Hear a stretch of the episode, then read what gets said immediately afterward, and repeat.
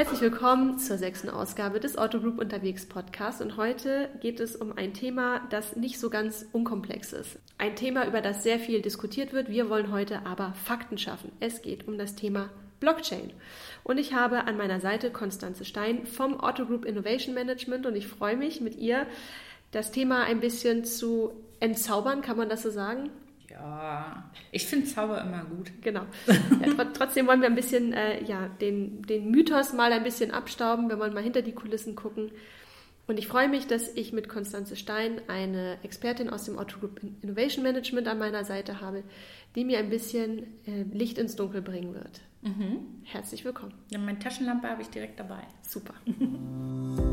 Otto Group unterwegs, der Podcast zu den Themen Customer Centricity, Zukunft der Arbeit und Startup Business. Konstanze, herzlich willkommen. Ähm, wir wollen heute über Blockchain sprechen. Mhm, sehr gerne. Die Blockchain sprechen. Ein Hype oder Revolution, das werden wir im Laufe des Gesprächs erörtern. Doch ähm, bevor wir ganz tief einsteigen in diese sehr komplexe Materie, möchte ich dich gerne bitten, dass du dich einmal kurz vorstellst. Wer sehr, bist sehr du? Seit wann bist du bei der Otto Group? Und was machst du da eigentlich? Genau. Ich bin Innovation Manager in der Otto Group und zwar seit jetzt knapp zwei Jahren. Ähm, ich bin dadurch Teil des Innovation Managements bzw. des E-Commerce Competence Centers, wo wir in verschiedenen Teams den Unternehmen der Otto Group helfen, äh, Expertise aufzubauen oder Projekte umzusetzen. Und im Innovation Management haben wir die Aufgabe, äh, innovative Technologie am Markt überhaupt erstmal zu entdecken, in eine Bewertung zu bringen. Also wie groß ist das Potenzial für den E-Commerce und dann vor allen Dingen im nächsten Schritt äh, für die Unternehmen der Otto Group, um dann mit den Unternehmen ähm, einen Pilottest zu fahren. Also wirklich mal auszuprobieren, worum geht es bei der Technologie, wie ähm, fühlt sich das im Live-Betrieb an, um es dann mit anderen äh, Konzerngesellschaften bei einem großen Potenzial auszurollen. Und wenn so ein Pilotprojekt erfolgreich ist, dann kann es durchaus passieren, dass dann eine Lösung oder ein Feature tatsächlich dauerhaft implementiert wird. Absolut, absolut. Das ist quasi das Ziel davon. Mhm. Wie groß ist das Innovation Management Team bei der Otto Group? Wir sind tatsächlich nur vier Leute. Unter fleißiger Unterstützung von äh, Praktikanten und Werkstudenten was einfach daran liegt, dass wir, wie gesagt, die Pilotprojekte eher begleiten und weniger dann in der alltäglichen Umsetzung haben. Also wir sind eher darauf spezialisiert, in maximal sechs Monatsrhythmus immer wieder neue Themen anzugehen und die Themen dann mit den Konzerngesellschaften zu erarbeiten.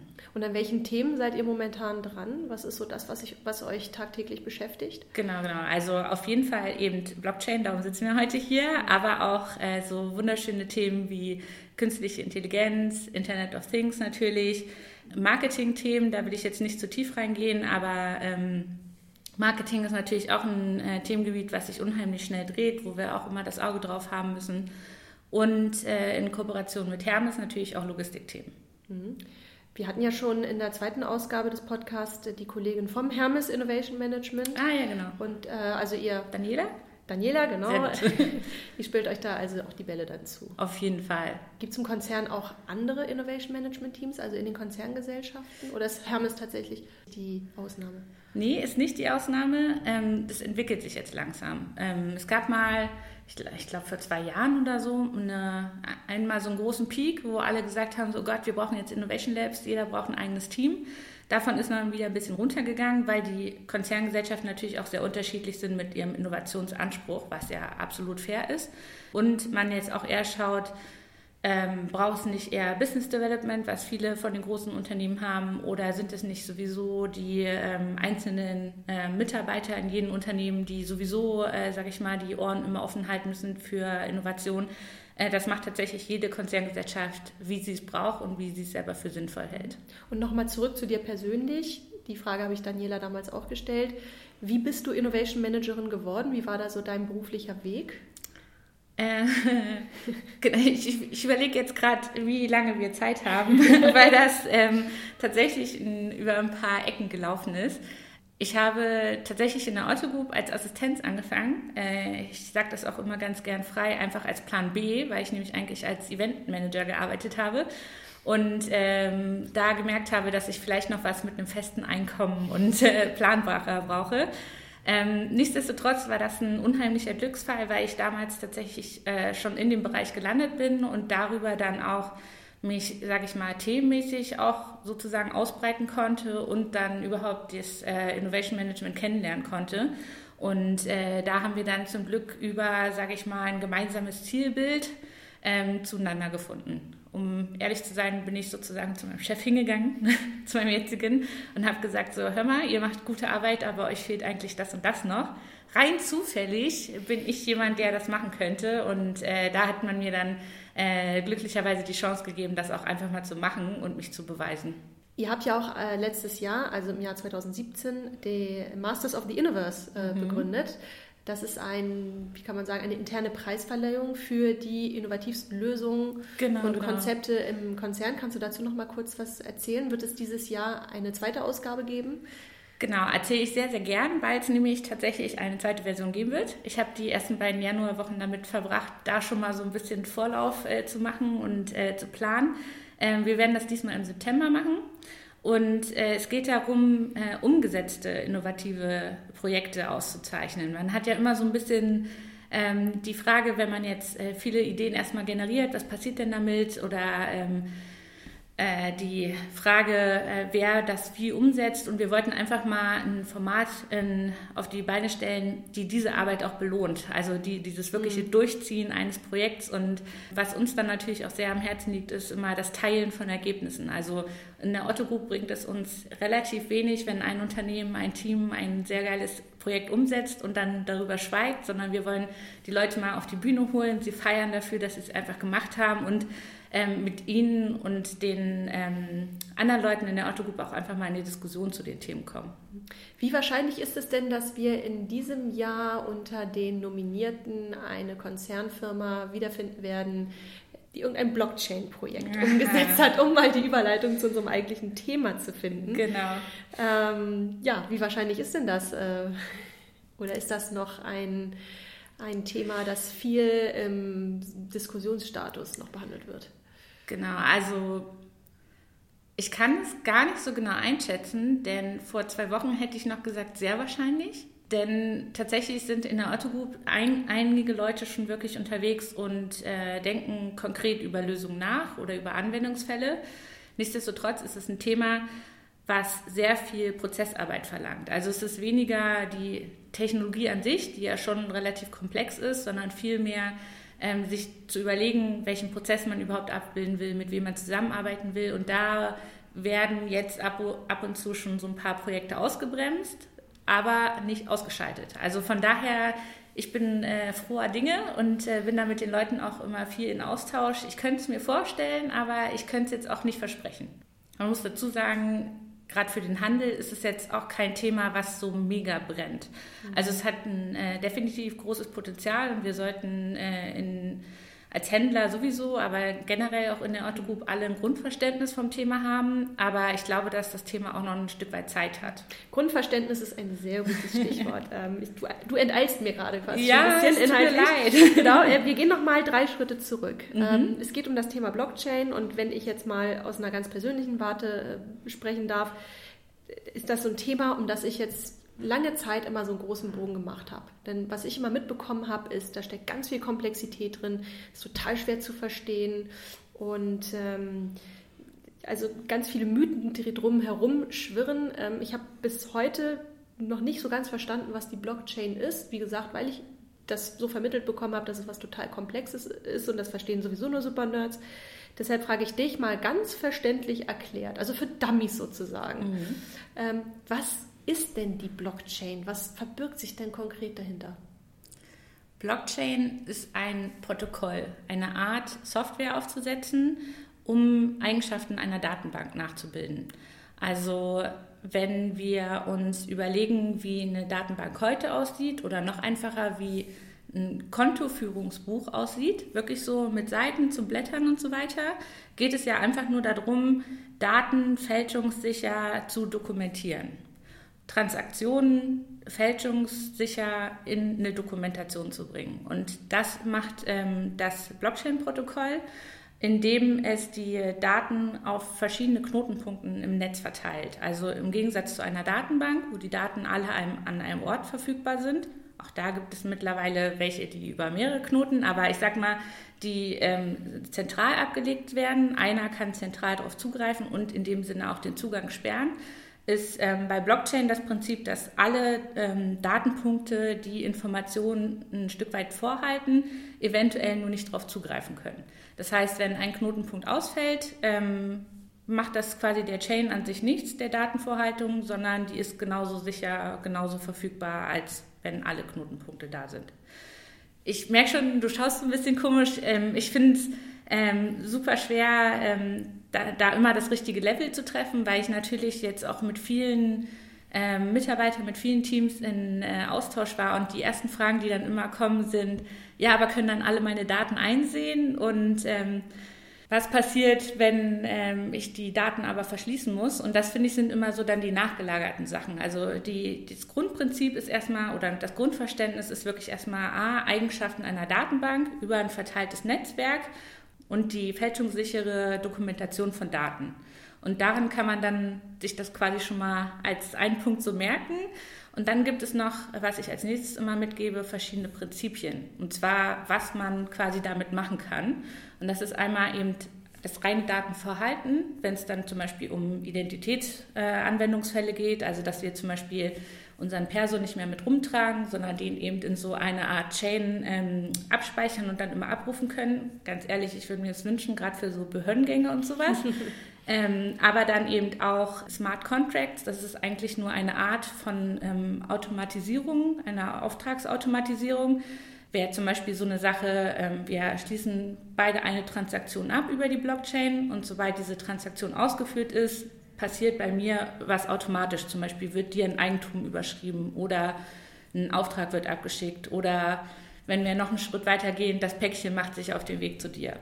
Und äh, das Dritte, ich denke mal, das ist eigentlich der größte Case sozusagen, den man immer kennt aus den Medien, sind dann eben halt Währungen, also mhm. Cryptocurrencies, weil es da geht, da geht es ja wirklich einfach nur darum, nachzuhalten, wer wie viel Geld hat, wer wem wie viel Geld gibt und so weiter. Mhm. Und das versucht man, oder das ist die Neuerung an der Blockchain, dass man diese Währung aktuell zumindest ähm, nicht reglementiert hat und nicht über ein äh, Intermediär, zum Beispiel eine Bank, laufen lässt, sondern dass das komplette Netz sozusagen auf diese Information zugreifen kann und diese Information bestätigt. Mhm. Ich fand das Beispiel äh, mit dem Personalausweis eben gerade ganz interessant. Wie würde das dann da so aussehen? Also du hast gesagt, es wäre für dich eine enorme Erleichterung, wenn dein Personalausweis oder die Daten, die in deinem mhm. Personalausweis gesammelt werden, in der Blockchain wären. Mhm. Wie würde das aussehen, also der Prozess? Wer kippt die Daten da rein? Äh, tippst du an einer zentralen Stelle deine Daten überall ein und jemand in der Behörde XY kann die dann über ein spezielles Programm abrufen. Genau. Also wo, wo liegen dann, dann, deine Daten und, und wie werden die transferiert? Genau, also das wäre dann, äh, das wäre jetzt quasi wirklich dann schon äh, Workshop-Ausgestaltung sozusagen. Ne? Also ähm, da gibt es nämlich tatsächlich sehr, sehr viele Spielvarianten. Ähm, eine Sache ist, dass die, man könnte sich vorstellen, dass es sozusagen eine Deutschland-Chain gibt, also nur für solche Behördensachen, die nur darum geht, äh, mein äh, Ausweis einmal qualita qualitativ zu erheben. Ich könnte mir vorstellen, dass man das, weiß ich nicht, beim Bürgeramt macht oder so, wo man jetzt auch sein Perso bekommt, ähm, dass da in einer eben Deutschland-Chain abgelegt wird, das ist jetzt der Perso, das sind die Informationen dazu.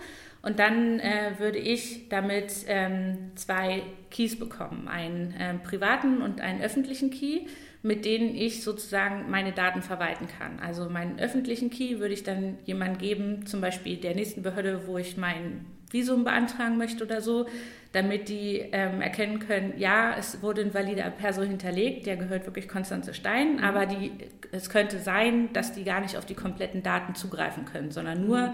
quasi die Bestätigung bekommen, ja, das ist die Person oder ja, es gibt diesen Personalausweis und dann den äh, privaten Key, mit dem ich dann selber auf die kompletten Daten zugreifen kann oder ähm, es sollte man nicht machen, aber womit jeder andere auch quasi auf den kompletten Datensatz zugreifen kann. Mhm. Naja, es gibt ja durchaus Situationen, wo ich, äh, ich glaube bei Airbnb zum Beispiel ist es ja so, dass du dich, wenn du dich registrierst, eine Kopie deines Persos ja eigentlich mhm. einreichen musst. Das wäre zum Beispiel so eine klassische Anwendungssituation. Genau, ohne dass man äh, die Gefahr laufen würde, dass der Perso dann in irgendeiner Cloud liegt, alle darauf zu, also das quasi gehackt werden könnte, was damit angestellt werden könnte, sondern man könnte dann nur ähm, abfragen, ob dieser Perso bestätigt vorliegt, ja oder nein. Okay, alles klar. Das wäre so eine Spielvariante. Aber wie gesagt, davon gibt es noch unendliche Möglichkeiten an sich. Also äh, man kann auch zum Beispiel ähm, Persona anlegen, was dann vielleicht wieder Richtung Marketing geht, dass man sagt, okay, das und das sind meine Interessen, äh, ich bin, ordne mich in dieser Zielgruppe ein und kann dann Unternehmen erlauben, mir dementsprechend äh, Daten auszuspielen. Oder es geht darum, dass ich meine Krankenakten oder sowas äh, ähm, ablege und dann bestimmten Ärzten auf bestimmte Sachen Zugriff drauf geben lassen kann. Also das sind alles dann auch immer die Frage, weil du es eingangs gefragt hast, wer erhebt die Daten und so weiter. Das kommt dann wirklich immer auf den einzelnen Fall an und was man damit erreichen möchte. Und das heißt also, bestimmte Keys bedeuten bestimmte Nutzungsrechte. Ja, genau. Also es gibt ähm, durchaus auch ähm, mittlerweile Standards, zum Beispiel Hyperledger Fabric, also das ist ein Blockchain-Protokoll, an dem zum Beispiel IBM und die Linux, äh, Linux, Linux Foundation. Ich glaube, das geht beides. Äh, es ist ein Standard, an dem IBM mit der Linux Foundation zusammenarbeitet. Äh, da kann man tatsächlich auch Regeln sozusagen in der Chain ähm, vorgeben, sodass das quasi nochmal erweitert wird zu, Chain, äh, zu den Keys.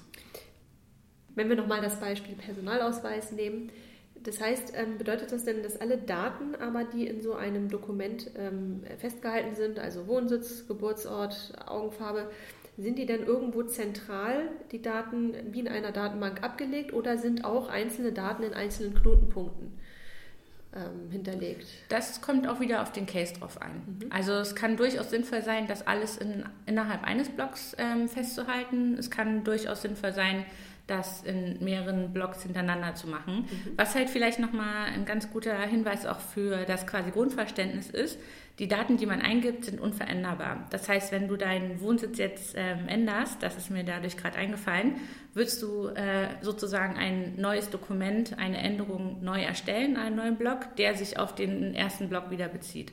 Du kannst quasi nicht wie eben meiner Datenbank einfach mit ähm, Löschen wieder rausnehmen, sondern du musst dann immer sozusagen sagen wir mal, so ganz High-Level-Korrekturen mit dazu geben. Das mhm. heißt, wenn ähm, ich mir das jetzt angucken würde, dann würde ich den Originaldatensatz sehen und oder die Änderungen davon.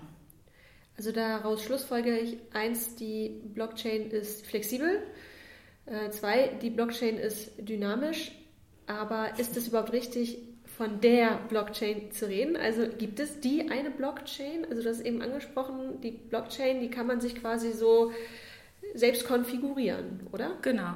Blockchain als Begriff ist eigentlich nur dazu da, um diese Art der Software, des, wie man Software aufsetzt, zu beschreiben. Also es ist nicht mal eine Programmiersprache, sondern es ist ein Konzept. Mhm. Und ähm, selbst Bitcoin ist nicht die Blockchain, sondern ist auch nur eine Anwendung davon. Also wenn wir wirklich über Blockchain-Technologie reden, dann reden wir über auch sowas wie Ethereum, die zum Beispiel eben diese Smart Contracts schon mit drin haben, oder die ähm, Hyperledger und Hyperledger Fabric, das was eben wo mit IBM mit drin ist, die sich schon viel stärker diesen Standard anschauen, um den für Unternehmen interessanter zu machen, um eben zum Beispiel, indem sie solche Regeln mit ähm, implementierend haben. Oder ähm, vielleicht auch schon mal gehört zu Ripple oder sowas. Das sind alles unterschiedliche Blockchain-Standards. Mhm. Okay. Ist bekannt, wer die Blockchain erfunden hat? Gibt es den einen Erfinder? Erstmal muss ich sagen, dass ich diese Frage an sich immer so super lustig finde. Ich mache, äh, schaue mir Blockchain für das Inno-Management jetzt ungefähr seit einem Jahr an, um eben halt die Ableitung für den Handel zu treffen. Ähm, hatte mich davor stark mit Conversational Commerce beschäftigt und da hat es niemanden interessiert, wer Chatbots erfunden hat oder wer Messenger erfunden hat, sondern man hat es direkt immer so äh, greifbar gehabt. So, ah, okay, WhatsApp verstehe ich, Chatbots, äh, alles klar. Bei Blockchain, wahrscheinlich, weil es so, wie du auch sagst, ne, der Hype da drum, es ist mega komplex, fragt man immer so, steht da eigentlich ein Mensch dahinter? Und das Spannende an der ganzen Situation ist, dass die, der, das Grundprinzip genau darum geht, das nicht auf einen Menschen festzulegen. Also die, ähm, ich sag mal, also das ganze Konzept äh, wurde viel stärker hochgespielt. Es wurde vorher schon erfunden, aber äh, viel stärker hochgespielt durch die Finanzkrise, wo man gesagt hat, so man will irgendwie von den äh, Banken, von den Intermediären wegkommen. Es gibt ja auch jemanden, der da immer genannt wird, Satoshi Nakamoto. das ist aber wirklich nur ein Pseudonym. Also das ist, soweit man weiß, kein Klarname so. Es gibt äh, verschiedene Vermutungen, das sind ja auch alles Open Source äh, Standards, das heißt, äh, da ist auch eine sehr starke Community dahinter mhm. und wenn eine starke Community dahinter ist, sind generell viel immer interessiert an Gerüchten und so weiter.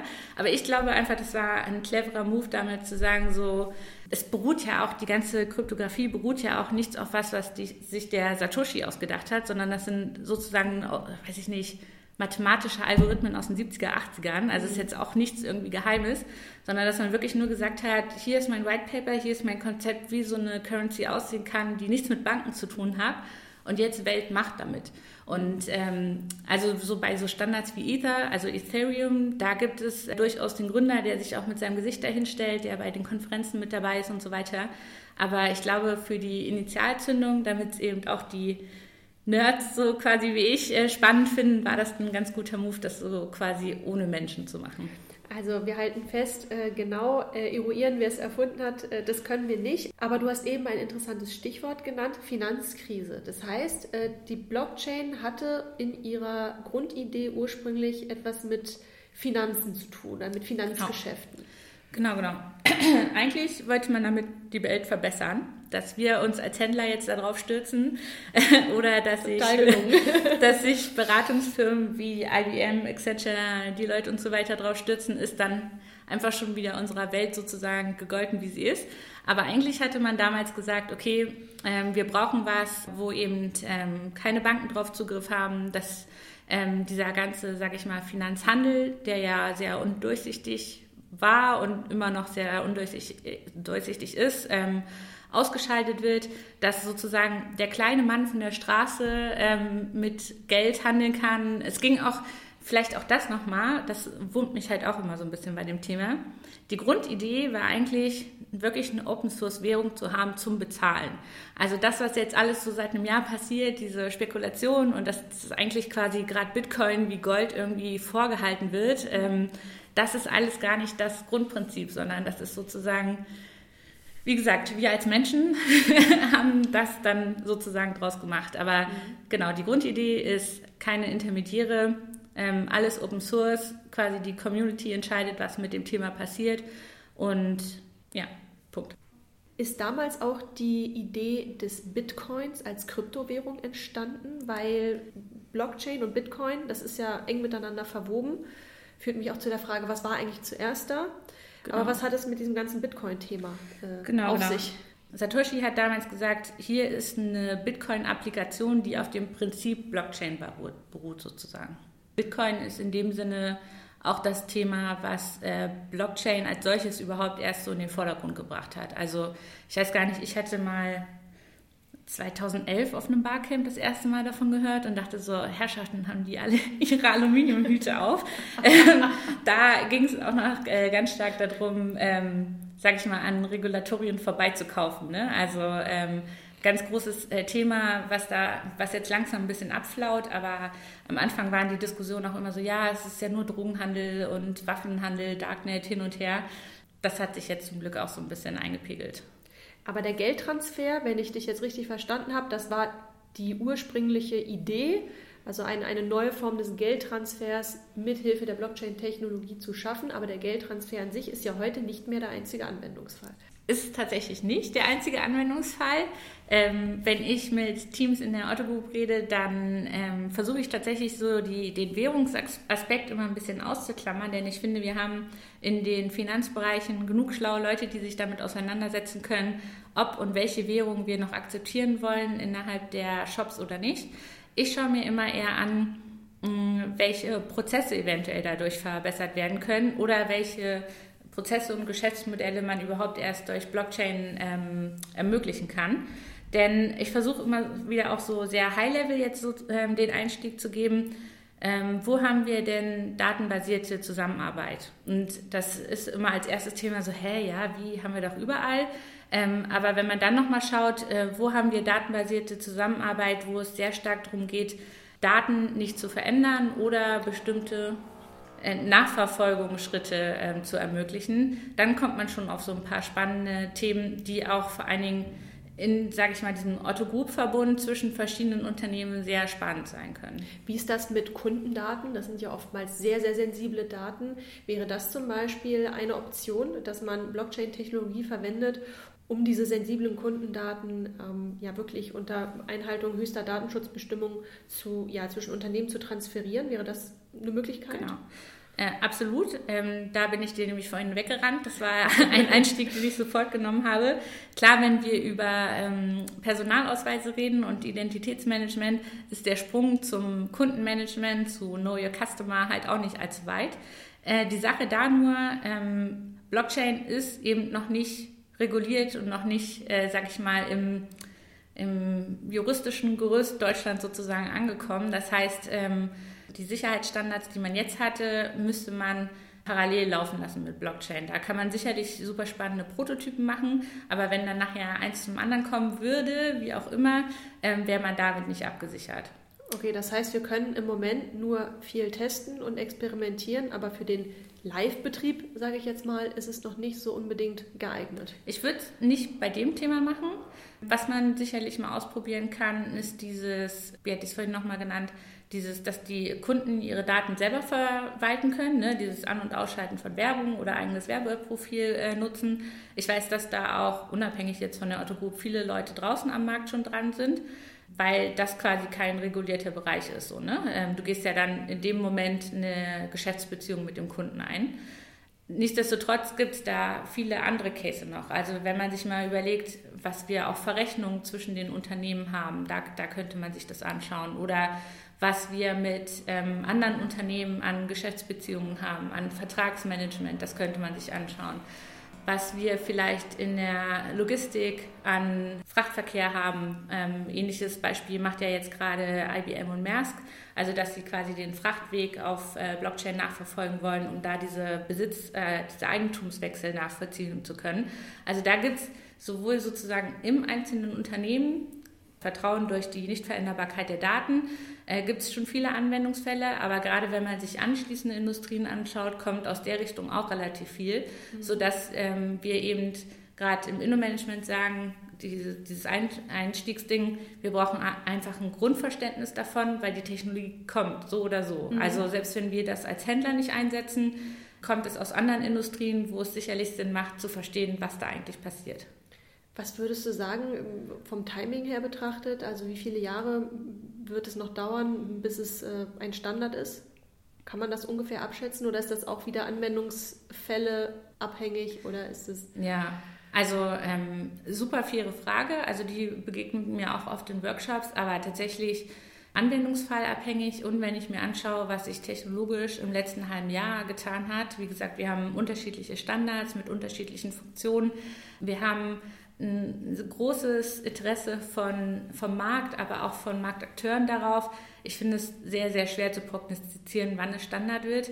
Ähm, ich könnte mir vorstellen, dass es schneller auf einer Supply Chain Standard wird. Also äh, eher, wenn ich mir sowas anschaue wie ein Bosch, ein Siemens, ein Autobauer oder so, ne, die, wo die, quasi die Prozesse an sich schon sehr klar und effektiv sind und es nur noch darum geht, eine Technologie zu finden, die diesen Prozess sozusagen noch sicherer aufzeichnet, sozusagen. Wenn es darum geht, dass man sich Fälle anschaut, die überhaupt erstmal sozusagen geboren werden müssen. Ne? So das, was wir vorhin gesagt haben, dieses äh, Vorhalten von Konsumentendaten oder dieses, dass ähm, Konsumenten sich selber überhaupt ähm, äh, Marketingprofile anlegen müssen, äh, dürfen. Da ist natürlich die ähm, die Inkubationszeit noch mal ein Stückchen länger, weil da kommt ja noch so viel anderes mit dazu, wie mhm. Kundenerwartungen und so weiter. Mhm. Das heißt, wenn wir nochmal zurückgehen zum E-Commerce, unserem Kerngeschäft hier bei der Otto Group, dann ähm, höre ich schon so raus, also es gibt verschiedene Szenarien, wo man die Blockchain einsetzen könnte. Einerseits in der Logistik, dann der, die Transaktion von Kundendaten, ähm, dann natürlich beim klassischen Bezahlen. Ähm, fallen dir noch weitere Anwendungsgebiete ein, wo die Blockchain ähm, jetzt im operativen Geschäft äh, ganz realistisch eingesetzt werden könnte? Hm. Mein Baby, das muss ich zuerst nennen, weil es liegt mir wirklich am Herzen, ähm, ist die ähm, Lieferkette Richtung, aber mit dem Nachhaltigkeitsaspekt, weil das, glaube ich, noch ein Bereich ist, der ähm, uns auch als Händler nochmal ganz anders auszeichnen würde. Aber da auch eben wieder der Punkt, es geht weniger um die technische Lösung, die ist in dem Fall nämlich relativ einfach, sondern äh, um die Zusammenführung aller Akteure. Also dass man eben auf dieser Lieferkette alle dazu bringt, diesem, mit diesem selben Standard zu arbeiten und so weiter. Das ist dann eher so das Ding daran. Dann natürlich ähm, alles, was ich vorhin schon meinte, was mit äh, Zusammenarbeit mit Unternehmensfremden zu tun hat. Also sei es jetzt zum Beispiel Freelancer, sei es Dienstleister, sei es Lieferanten und so weiter, wenn es sozusagen um das Vertragsmanagement geht. Also man sagt, hier ist einmal das Dokument, das wird jetzt nicht mehr verändert, aber wir können von beiden Seiten darauf zugreifen. Also es geht jetzt, gibt nicht mehr die Möglichkeit, dass einer die Datenbank einfach zumachen kann, jetzt mal wieder so ganz einfach gesprochen, sondern die Daten sind bei allen ähm, äh, vorhanden, was aber auch wieder bedeutet, ähm, man geht erstmal in eine große Diskussion mit allen Akteuren, die daran teilnehmen sollen, ähm, weniger der technische Standard. Was ich auch noch super spannend finde, ist das Thema, wie sage ich das jetzt einfach ganz kurz, ist dieses ganze Marketing-Thema an sich, also ohne da jetzt weiter reinzugehen, weil das, da gibt es auch noch ungefähr fünf Aspekte, die man sich anschauen könnte. Wir waren jetzt einmal bei dem Identitätsmanagement an sich. Ähm, also auch die Frage, wie erkenne ich den Kunden, wenn das über andere Wege vielleicht durch die E-Privacy-Richtlinie und so weiter demnächst nicht mehr geht. Aber wie kann ich zum Beispiel, ich weiß nicht, ah, vielleicht hast du es mitbekommen, ähm, Browser Brave, der ähm, da noch, auch nochmal einen ganz anderen Kanal versucht aufzumachen. Da gibt es halt auch nochmal viele verschiedene interessante Aspekte. Und ähm, wo es dann nachher wieder ein bisschen komplexer wird, weil es ja alles so schön einfach heute schon ist. Warum einfach, wenn es auch komplex genau. geben kann? Ähm, gibt es natürlich ein unheimlich großes Potenzial, aber auch super äh, schwer zu prognostizieren, weil Abhängigkeiten bestehen äh, mit den Themen Internet of Things und AI beziehungsweise dann dem Aspekt von Machine Learning. Dann könnte Blockchain nämlich so eine Art Basistechnologie sein, also der Layer, in dem diese ganzen Daten vorgehalten werden. Internet of Things, zum Beispiel über Sensoren, wird, werden dann Temperaturen abgefragt. Die Daten kommen in die Blockchain rein ähm, über das Machine Learning merkt man dann so, ah shit, ähm, der Container mit Thunfisch wird auf der Strecke jetzt immer kühler oder wärmer, ist wahrscheinlich das Schlimme, ne, was man angehen müsste. Ähm, aber du verstehst, worauf ich hinaus will. Also da, ähm, wenn man da dann echt nochmal den Kopf aufmacht und sich ähm, Sachen anschaut, das ist quasi auch die äh, Vision, die ich dann irgendwann mal im Kopf habe, die der quasi der größte Sprung. Ne? Aber da sind dann echt so ein paar Sachen, die quasi ineinander greifen müssen, damit sie wirklich Sinn machen. Also wenn wir jetzt zu der ursprünglichen Fragestellung äh, zurückgehen, ähm, Hype oder Revolution, dann klingt es für mich, als äh, sei die Blockchain-Technologie tatsächlich eine Revolution mit ganz, ganz viel Hype trotzdem drumherum. Mhm. Würdest du das so unterschreiben?